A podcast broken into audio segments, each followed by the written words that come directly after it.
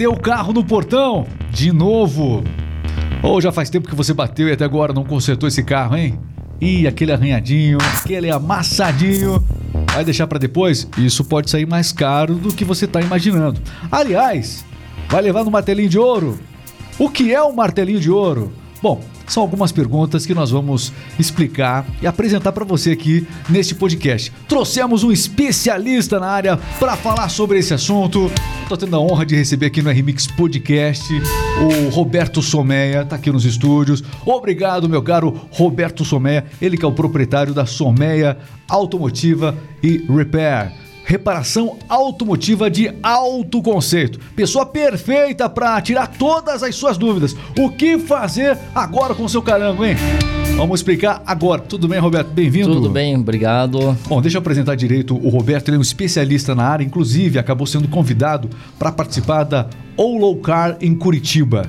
E vai participar também de uma feira internacional é, muito importante que vai acontecer em Orlando. Nós vamos falar sobre tudo isso, mas agora vamos ao básico. Nós mexemos com o brilho das pessoas que estão assistindo esse vídeo. Porque quem nunca arranhou o carro a sair do portão, que levante a mão. Com exceção minha, eu acho que todo mundo já arranhou o carro na saída do portão e talvez tenha até culpado a mulher. Poxa, você viu só o que você fez lá? Não vi. Enfim, eu imagino o seguinte, viu, Roberto? Tem muito reparo de estrago feito em portão de casa, como é que é? Bastante. A maioria? Tanto na hora de sair como na hora de entrar também, né? Não é só... Portão não tem jeito. Eu mesmo tenho uma, uma situação que o dia eu achei que Isso ia vai dar. se entregando e, já, é, vai, vai, já vai vai se se entregando. Fui entrar, só escutei o barulho que depois. Aí já foi mesmo. Isso é. que. É, Isso acontece muito, especialmente com os portões assim é, eletrônicos. Não sei nem se eletrônico o portão, né? O- Exato. Na hora de sair, o sujeito é, coloca o carro numa posição indevida e aí quando vê já foi. Só que o que que a gente está querendo aqui abordar? Primeiro, o estrago aconteceu. Mas o que, que acontece? O brasileiro, ele é um pouco assim, ele deixa as coisas para depois. Se for um estrago pequeno, ele deixa para levar para consertar depois, né? E aí quando vê, a coisa fica fora de controle. É arriscado? Qual o risco de deixar para fazer um pequeno reparo depois? Pode sair mais caro? É, no- se for é, no início é bem mais fácil e o custo é menor também. Agora, se for deixar para depois, às vezes geralmente deixa para segunda batida para aproveitar o resto, daí sai caro também. Ah, Não, é Tem que- esse. Não, que- quem faz isso? esse, né? aí, gente. Tem gente que espera Agora- a segunda batida para consertar carro. Bastante. Ah, esse aqui é só um pouquinho, acho que não, não compensa fazer As agora. pessoas precisam rever os conceitos delas. Exato. E eh, agora, se for na, na lataria que passar o riscou, raspou e, e que fica aparecendo a lata, eh, com o tempo começa a enferrujar e isso pode danificar muito mais lá para frente. Muito bem. Antes, eu sempre tive uma dúvida sobre eh, o tal martelinho de ouro. Porque quando o estrago é pequeno, a- pessoa pensa, não, vou levar no martelinho de ouro. Afinal de contas, o martelinho de ouro, para começar, é, é de ouro mesmo ou não? Vamos lá. Ouro mesmo não é, né? Se fosse ouro, eu acho que eu não estaria trabalhando assim. É, Ou são- teria trabalhado muito para comprar um também, né? Exatamente. Com certeza. Né? Ah, até tem uma, uma, uma história bem engraçada que eu tenho de, de latão, um martelinho, e eu, um dia estava largado lá em cima, chegou um rapaz, olhou e falou. Viu, mas é ouro mesmo? Se deixa assim o ouro largado aqui? Falei, se fosse ouro, não estaria jogado aí nos cantos, né? Poxa. Mas ele tem que ser. pessoas têm essa polido. ideia, né? É, tem essa ideia achando que é ouro mesmo. E qual que é a história do martelinho de ouro? É, conta-se no passado que alguns falam que nasceu no Brasil, outros na Europa. Provavelmente seja na Europa pelo, porque lá dá muito chuva de granizo. E no início conta-se que era de ouro 100 gramas de ouro, porque o ouro ele não danifica a, a lata também. O ouro bem polido não danifica. Mas ninguém vai comprar 100 gramas de ouro para fazer um martelinho hoje, né? É, o martelinho mudou com o passar do tempo? Continua uma ferramenta muito fiel ao que era? De qualquer maneira, é algo que na época foi uma grande novidade, tanto que esse nome ele causa curiosidade até hoje. É, cresceu muito a prática do martelinho de ouro, né? Exato. Hoje, no mundo inteiro, tem muitos martelinhos. Hoje, os melhores Pe- martelinhos. pe- pequenos, hoje, de- pequenos reparos como esse que a gente citou no começo. A indicação é o martelinho de ouro, certamente ou não? Você- sim, você se isso? não tenha danificado a pintura, é, dá para ir direto pro martelinho e isso você resolve o problema e é, é, muito mais em conta. Vamos falar de pintura agora. Pintura é algo que realmente é muito importante. É, a pintura, existem alguns reparos que não é necessário uma nova camada de pintura. Quando que é necessário que a pintura de fato aconteça nesse trabalho de vocês? É, bom, na parte da pintura, é, quando o, o, risco ele passa da, da tinta, né, do verniz, aliás, é, que atingiu a tinta, é. o primer ou a lata. Esse não tem o que fazer. Quando está só na, na, na camada de verniz, se for risco superficial, se resolve sem pintura. Passou disso, tem que haver a, a, a repintura, no caso. Então, é, a pintura hoje no, no mundo inteiro é, evolu, evoluiu muito é, nessa parte aí. É, hoje nós temos é, materiais de, de alta qualidade no, aqui no Brasil, no mundo inteiro, que são uh, produtos importados, né? O que a gente usa aqui. Certo. É, a qualidade final já fica o mesmo de fábrica, né? Tão bom quanto.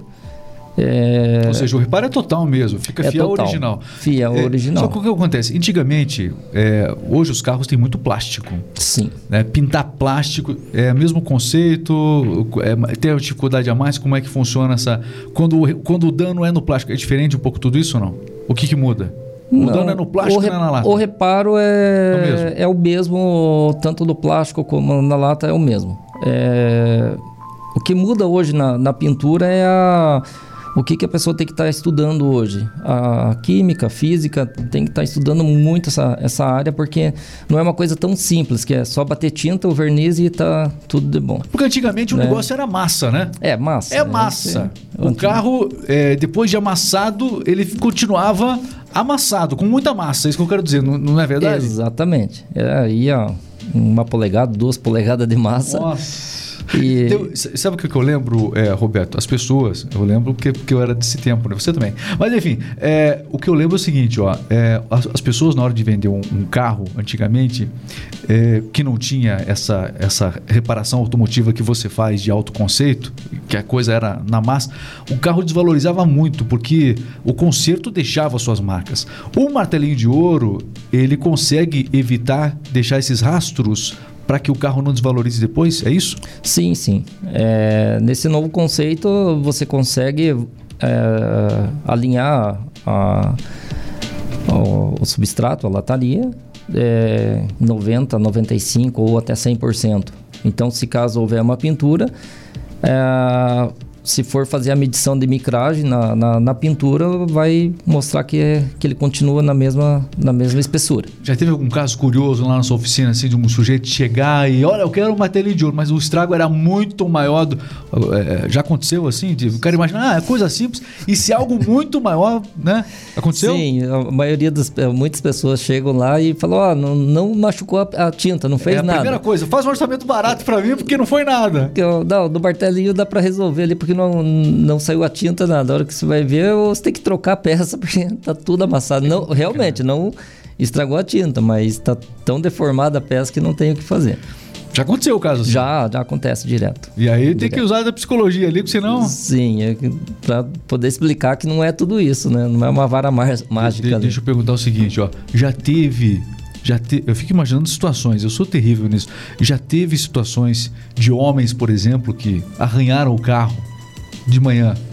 E aí correram, oh, tem que ser hoje, tem que ser hoje, você apurado, tudo mais, nitidamente para não deixar que o, que o arranhado chegasse aos olhos da esposa no final do dia. Já aconteceu esse tipo de situação? Eu imagino que talvez. Bastante, mas invertido.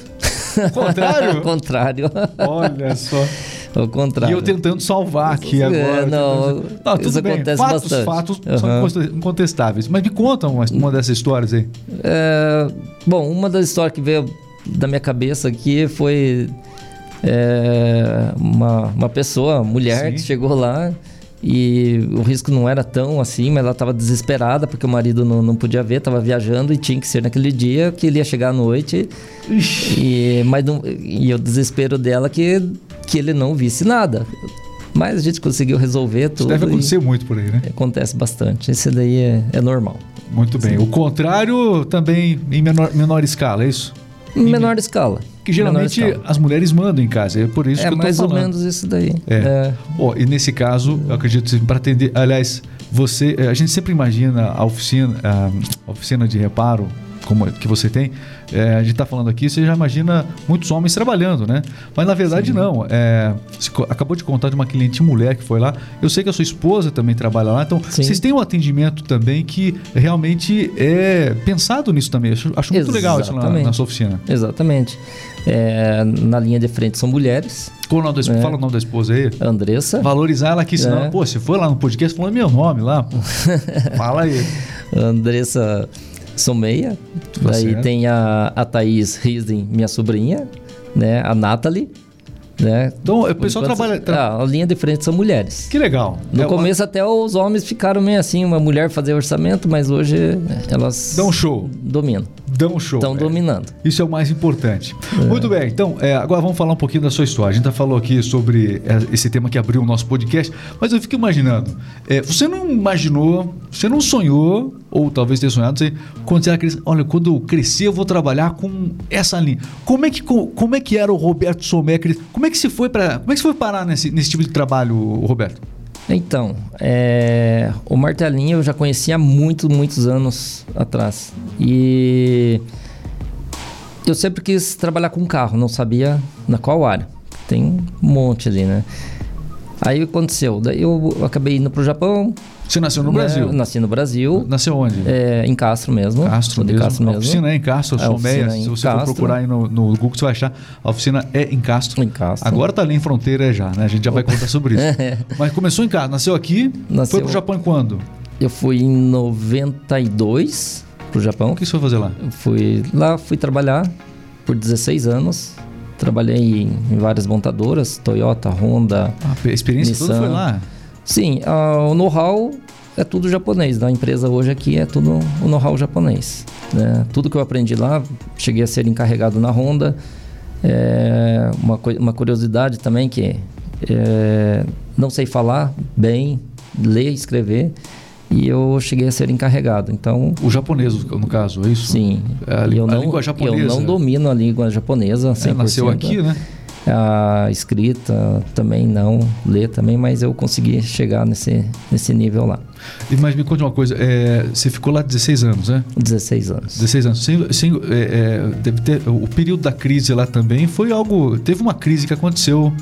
Foi no Sim. início dos anos 2000, 2000, não foi? Não. 2000 teve uma crise, e daí É. alguma coisa. 2007 também veio a outra, são- foram duas crises cê mais vo- fortes que eu voltou no- peguei, né? Voltou numa delas ou não? É, voltei na segunda. Na segunda. É, na primeira eu tava de férias Muitos, muitos aqui. brasileiros voltaram, né? Bastante, bastante. Daí é, eu Como fui é que umas cinco situação lá? vezes Ficou, lá. difícil lá, Roberto? Então, faz parte da Muito história. né? difícil, mas é, é incrível que eles são. O planejamento deles é incrível. É, em pouco tempo eles se Como, como levantam. é que era a rotina lá no dia a dia? Porque o pessoal fala, a gente sabe, a gente já escutou algumas histórias, o, o- o conceito de trabalho e a entrega ao trabalho e as horas trabalhadas ao longo do dia é uma coisa realmente absurda, é isso mesmo? Olha, não é bem assim. Você trabalha 10 horas, que são duas horas extras no, no dia, né? Não, ou 3 horas. Tem, Não dependendo, é bem dependendo- assim. A gente né? trabalha 10 horas por dia, mas não é bem assim.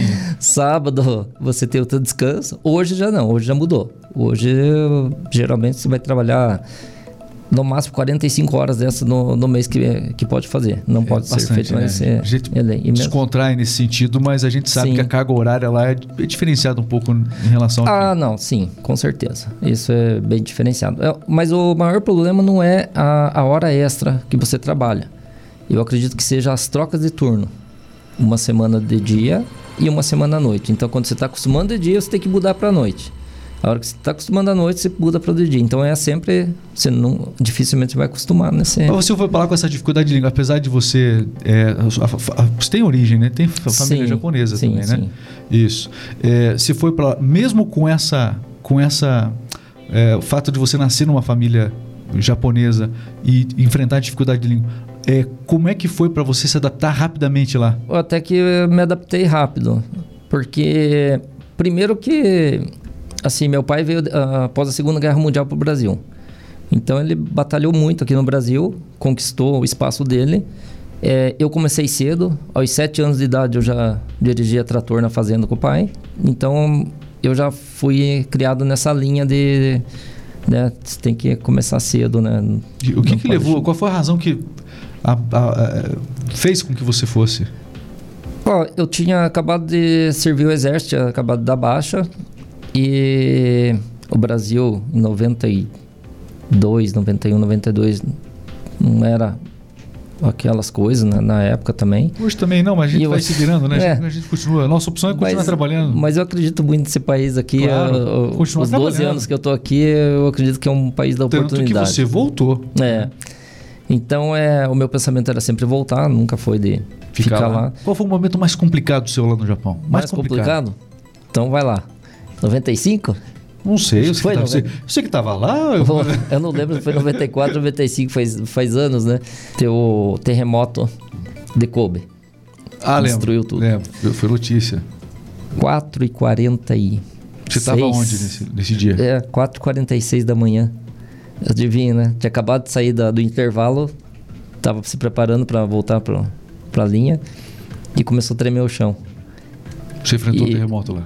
Terremoto. E, a, aquilo parece que está em cima de um bote, na água, balançando. Você não consegue correr, não consegue sair do lugar, não consegue fazer nada.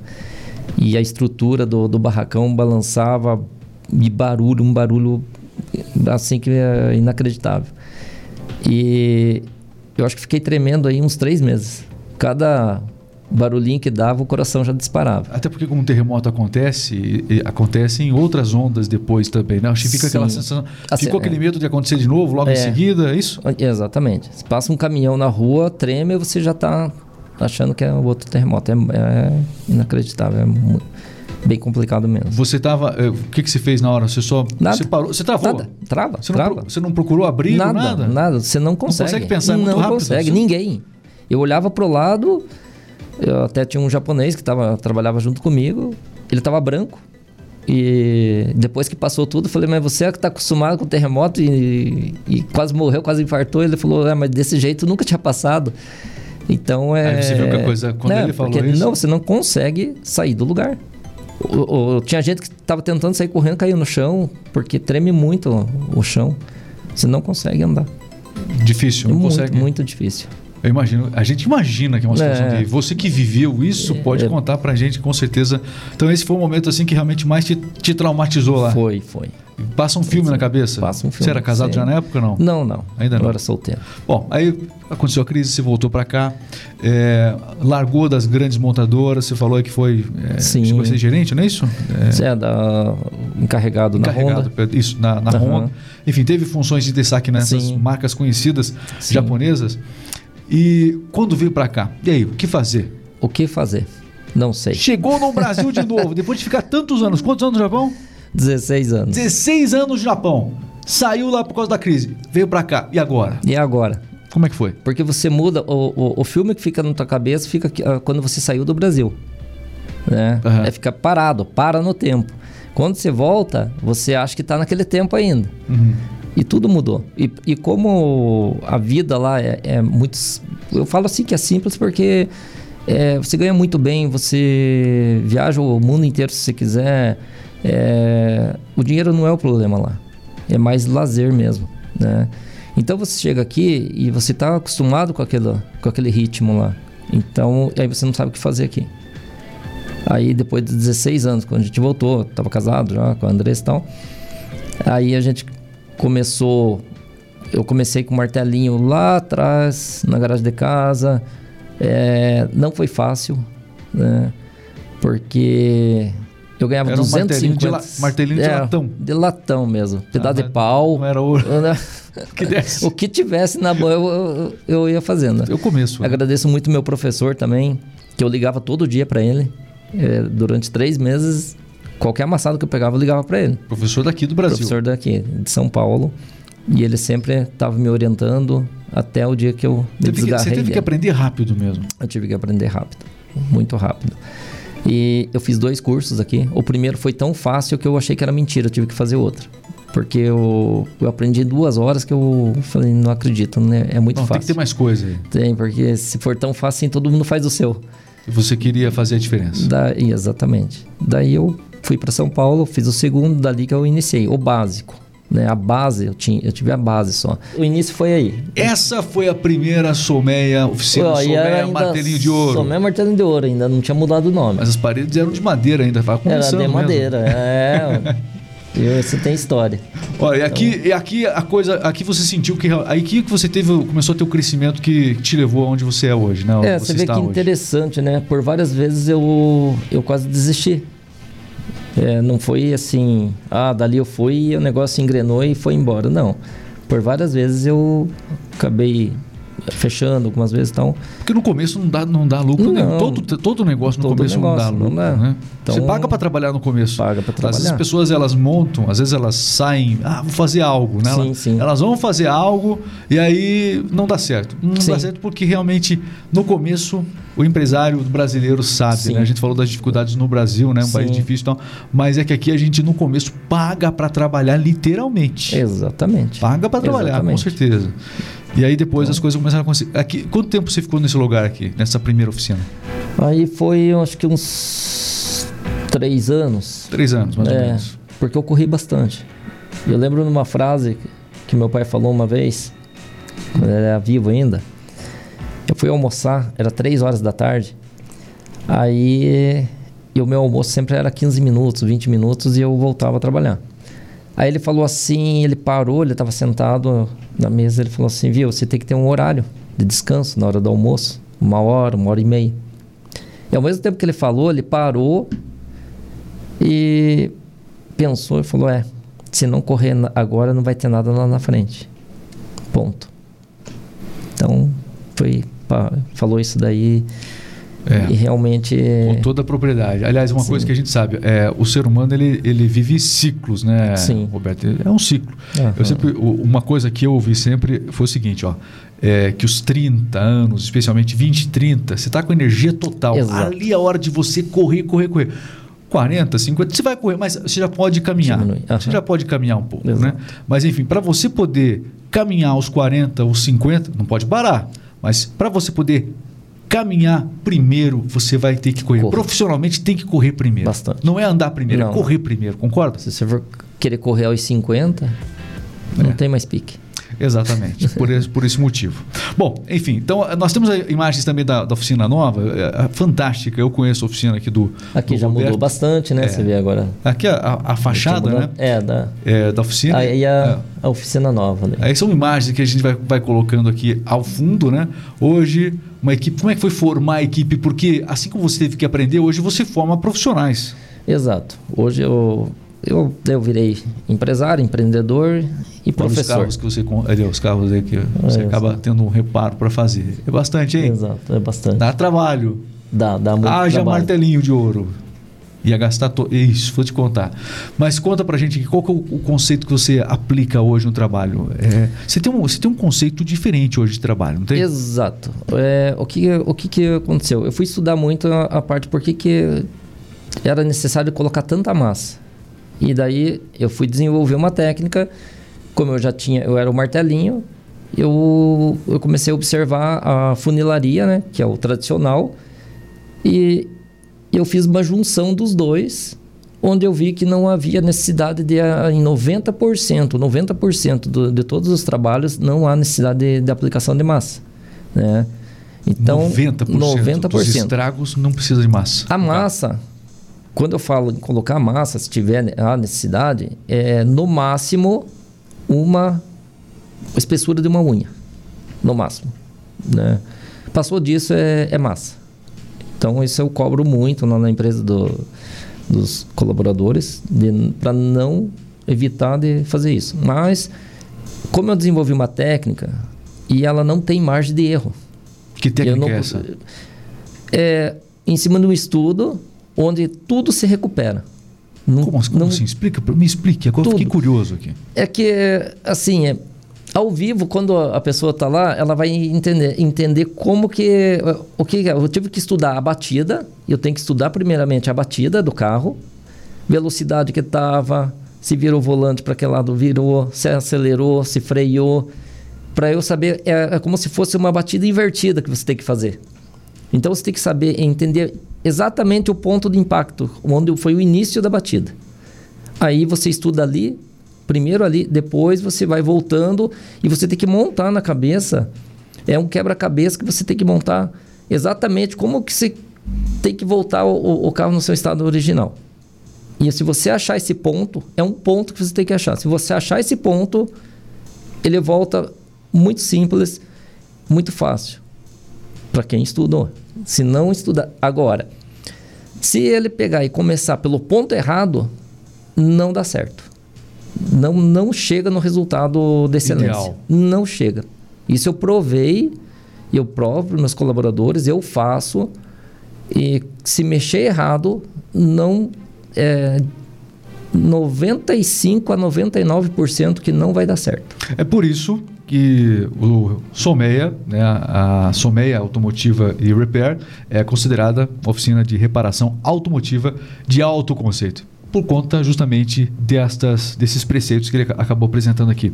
Nossa. Mas, seguinte, a gente estava falando um outro dia aqui, é, é, você falou algo interessante sobre a questão do quanto trabalhar. Eu fiquei curioso com isso. Ah. Eu quero que você explique um pouquinho, porque a, a, sua filosofia de não só de ensinar os seus, os seus colaboradores, mas a filosofia Sim. também é, de gerenciar a equipe é diferente hoje. O que, que mudou? Como é que está essa questão ah, das horas trabalhadas? Você acha que tem que trabalhar menos, é isso? Eu acho que sim. É, é um slogan que eu coloquei para eles lá: trabalhe para não trabalhar.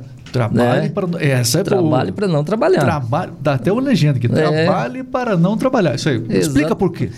Porque eu queria saber quem que falou que precisa trabalhar 8 horas por dia e sábado até as 11h30, né? Qual que é a lógica de, de ter que fazer isso? E eu fui, e eu, em cima do meu processo, da minha metodologia de trabalho. Você faz diferente? É diferente. É em cima de uma produção onde eu simplifiquei tudo e dá para trabalhar só seis horas. A, a, a, meta diária é seis horas de trabalho. Provei, eles já fizeram, conseguiram. É, a única coisa que tem que mudar é o conceito na cabeça deles. Uhum. Que, que pode, Mas já consegue. experiências é, que você fez com a sua equipe já provaram que essa sua Sim. teoria realmente de fato funciona. Sim. E você está testando na sua própria empresa, é isso? Exatamente. Tanto é que a gente fez um... Seis horas. Seis horas de trabalho. Sexta-feira até as duas horas da tarde e sábado não precisa trabalhar. Porque aí, a semana. é com eles, é isso? É com eles. Para isso acontecer, é, depende deles. Se entrarem, todos entrarem dentro do sistema, é, a semana começa na segunda e termina na quarta. O, seu, o trabalho de, de quinta já é da semana que vem, da semana seguinte. Então você está adiantando uma semana. Sempre antecipe-se aos acontecimentos, não seja pego de surpresa. Então você tem que estar tá sempre, sempre antecipado às situações. Isso é o que o Japão faz hoje, né? Tudo que acontece em relação a terremoto, o que acontece lá, você pode ver que as coisas é. Você trouxe esse conceito né? de lá e aplicou na sua empresa. Exatamente. E funciona. Funciona. Eu provei que funciona. Né? Porque eu fiz antes. Isso dá um corte. Isso aqui dá um corte. Corte rápido é Tramontina e acabou. muito bem. Olha, faz o seguinte, vamos falar agora sobre a agenda de você. A sua agenda anda muito intensa. É, faz o seguinte, ó, vamos falar sobre os eventos que você tem participado. Você participou em Curitiba é, recentemente da All Low Car. É, sensacional evento. Eu fiz cobertura televisiva e você foi convidado a participar. Olha Sim. só, você teve nessa feira aí, é isso? Tive, tive. Fui convidado pelo Alisson é um cara sensacional. Ele veio até a empresa aqui especialmente para entregar os convites. Viu a mim. qualidade do que você faz? É, ele me achou, não sei como também. me achou. E a gente Ainda bem que ele uma... foi lá na hora que você estava trabalhando, né? Ainda bem, ainda bem. Foi, foi, se for depois das seis horas, já... já não ia dar certo, não. então, é... Foi assim, foi fech... a gente fechou com chave de ouro os três dias é... Tá ali o seu stand, né? A gente está é, mostrando as imagens ao fundo aqui desse, desse, dessa feira sensacional aí. Eu, eu, tive patrocínio da Norton, uma, uma multinacional de abrasivos, né? É, tinha muitos colecionadores, esses dois são colecionadores de carros. Olha que legal. Foi por um deles que eu fui, fui convidado para um outro evento também já, né? É, a gente conseguiu o Dodge aí para colocar no nosso stand. Foi é, fora do normal, assim. E a gente conseguiu fazer um trabalho legal. Na sua próxima feira, o você coloca um monitor, vou dar uma dica aqui. A próxima feira que você vai é Orlando, já estou sabendo. É, uma, tive um, uma das próximas. um convite para. Mas teve várias. A partir dessa feira, várias outras Vários. oportunidades surgiram para você. Sim, sim, Vou sim. dar uma dica para as próximas feiras. Se você me permite aqui no podcast. Opa. Você coloca uma TV lá, lá no fundo ali do podcast, mostrando você essa nossa conversa aqui. Quem que esse cara tá Mas vai. Isso vai. Já tá. você já- ao vivo ali para dar, pra dar autógrafo. Ótimo, fechou, pronto. Não. Essa ideia foi de graça. Não, mas a gente já fechou o contrato para o ano que vem. que legal. É, o ano que vem vai ser quatro dias, acho que Curitiba feriado também. em Curitiba, Aham. em abril, né? Porque dia primeiro acho que cai na quinta, então já vão. A gente vai estar começando na quarta, quinta, sexta, sábado, domingo. É, é cansativo, mas vale a pena. A gente vai participar de um campeonato no ano que vem, então já estou preparando uma equipe para estar participando lá.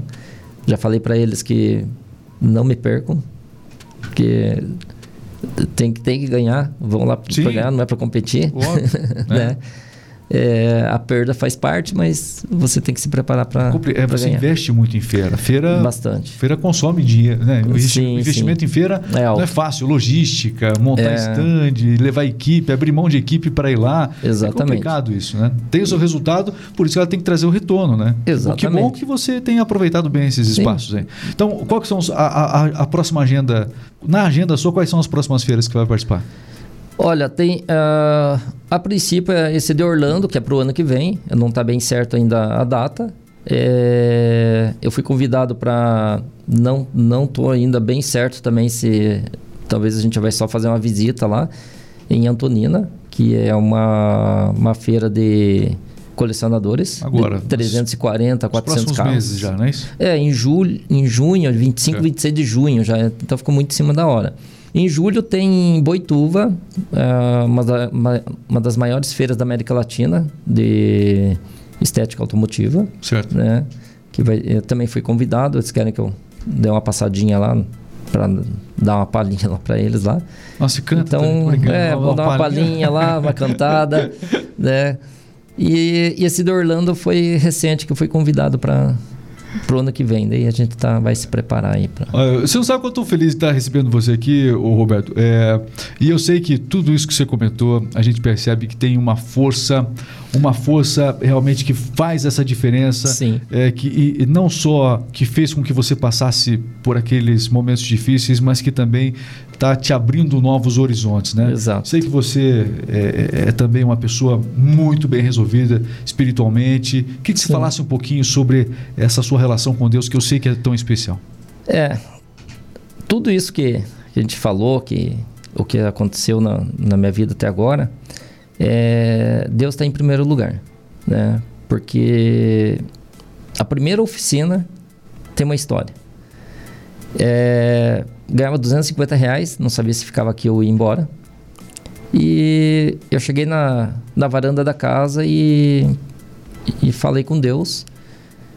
E pedi, Deus, é, vou pedir uma coisa.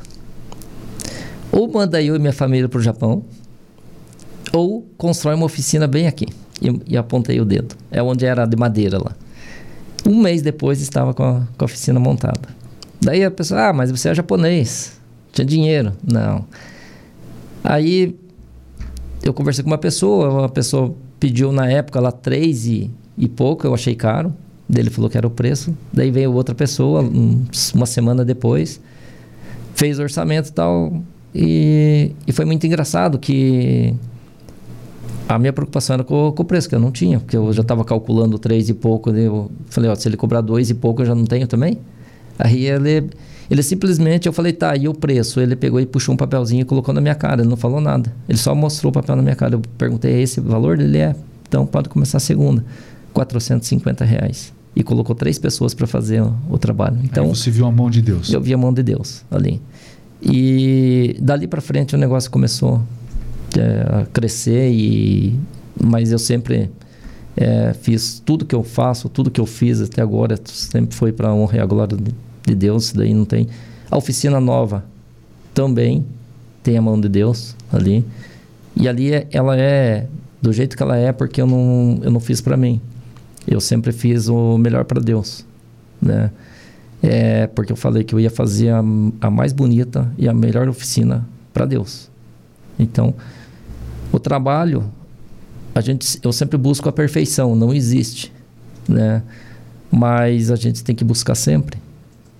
Né? Isso eu sempre passo para os colaboradores.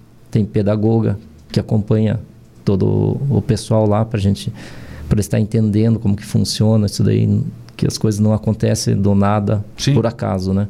É, tudo tem o tempo de Deus. A oficina nova é um, é um sonho de oito anos atrás.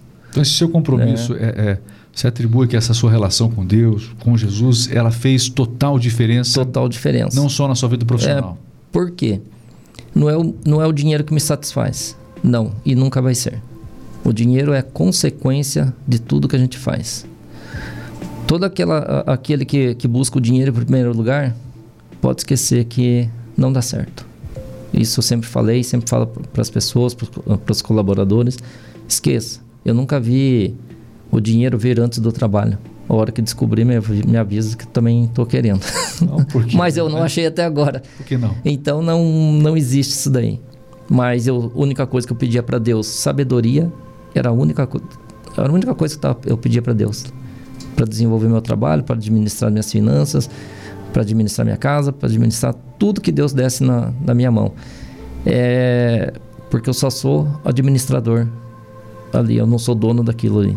Eu sou administrador de Deus. É, você e a sua família. Exatamente. Servindo a esse Deus com toda decência. Aproveitar aqui, já que a gente está falando desse, de algo importante, a, a, sua força, né? Sim. Com sim. certeza vem de Deus. E também, é, Deus deu para você uma família maravilhosa. Deixa eu aproveitar. Você não trouxe a esposa hoje aqui, mas o. Tá aqui com quem que é esse rapaz aqui? Chega aqui, esse rapaz. Aqui é o... Não está programado é. aqui. Vou, vou, vou, colocar o nosso operador sempre, o nosso técnico aqui em, em, em, Ajusta a câmera lá. Abre de novo a imagem aí, ó. Isso. Fala, fala pertinho nesse microfone aí.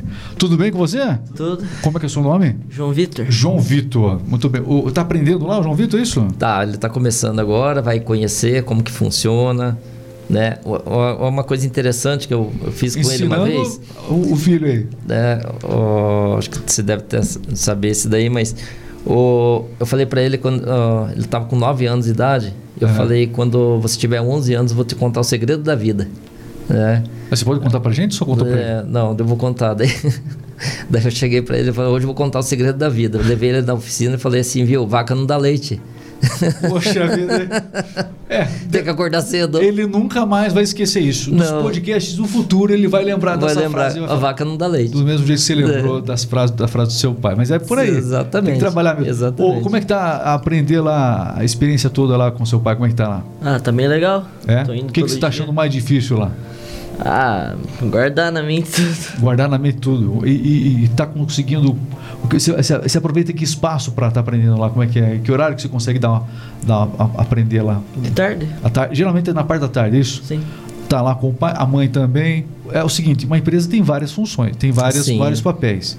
E às vezes você se identifica, não, me identifico mais com o administrativo, me identifico mais ali realmente na, na parte da ação mesmo.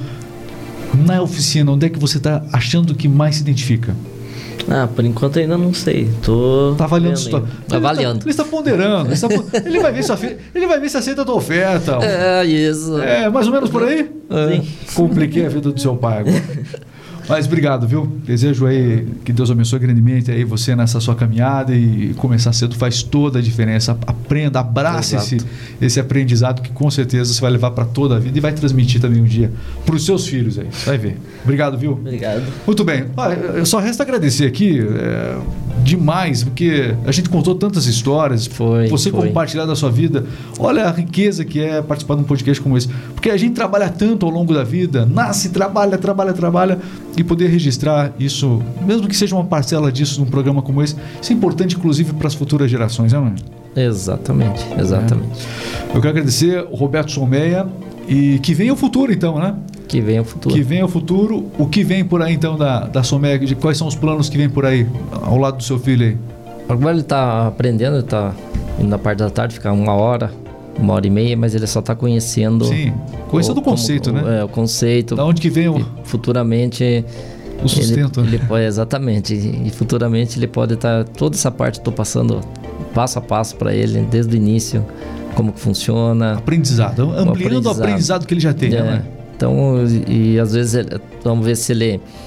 É, uma faculdade, quiser fazer design automotivo, se ele se interessar por essa área, tem muita uh, faculdade nessa área. Obrigado, meu caro João Vitor. Obrigado também, você, Roberto Somé, por estar participando aqui do RMix Podcast. Tá aí, Someia Automotive Repair. Tem Instagram? Como é que é? Instagram, site. Como é que é o Instagram, pessoal? Ir lá? O Instagram tá Someia Automotive Repair também.